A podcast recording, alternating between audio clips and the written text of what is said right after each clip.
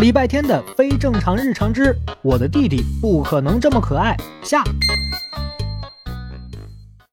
简单来说啊，礼拜天炒了个鸡蛋，但是又好像不完全炒了，是吃了一口，又好像不完全吃了。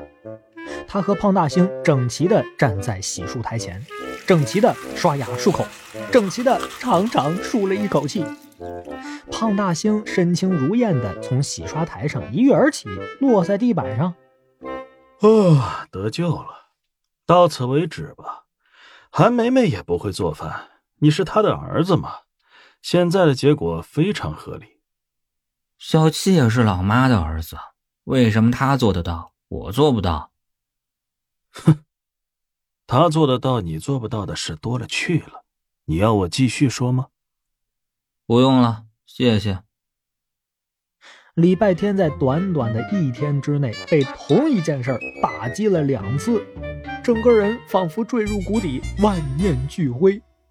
他生无可恋地收拾着乱七八糟的厨房，锅洗掉，调料罐盖上，鸡蛋倒掉，窗户关关关，哎，关不上。你说有没有一种可能，当你需要一个真正的厨神老师的时候？他就恰到好处的出现了，阿杰，嗯，是的，卡在窗边不让礼拜天关窗的是一只摆了帅气姿势的大松鼠，金坛小镇的松鼠国王，礼拜天的老朋友松鼠阿杰。没有教不好的学生，只有不会教的老师。我不是针对谁，我是说在座的各位都是没有用的小饼干儿。阿杰看似漫不经心的话语，把之前的那些锅铲、锅盖、番茄酱都伤到了。他们正要跟他理论一番，又被阿杰快一步堵住了嘴。行了，各位，你们要说你行你上啊。对不对？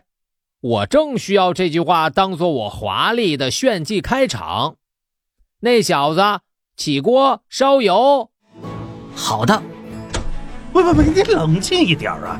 他一只松鼠怎么会知道做饭呢？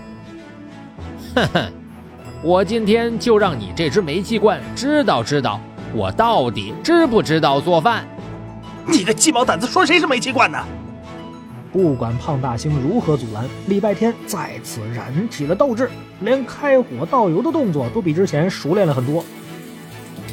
无论如何，这是赌上尊严的最后一搏。你的尊严一文不值。油热了，倒鸡蛋液，翻炒十秒。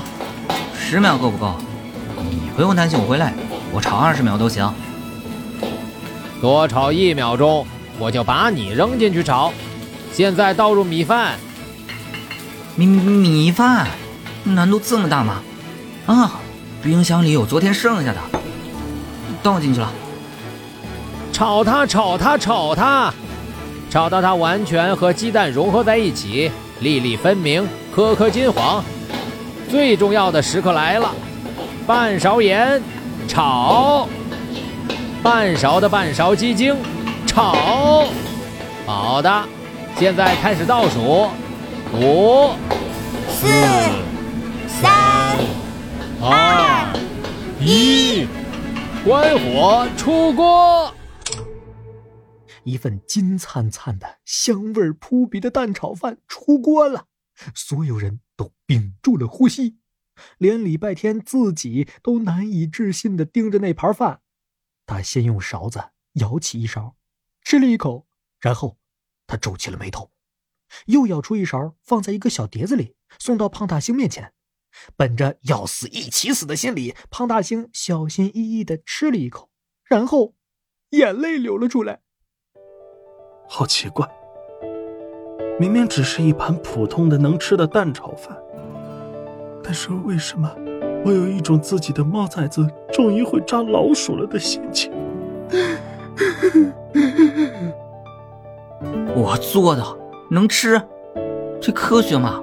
这合理吗？这符合我的人设吗？我都要哭了。礼拜天和胖大星被一盘能吃的蛋炒饭感动的抱头痛哭。这时，大门响了，李小七拎着一袋子的东西回来了。我去超市买了些速冻的饺子、汤圆。老妈虽然不会做饭，但是煮这些还是可以的。反正我去省外比赛，只有四天就回来了，应该饿不？你哭了？怎么了？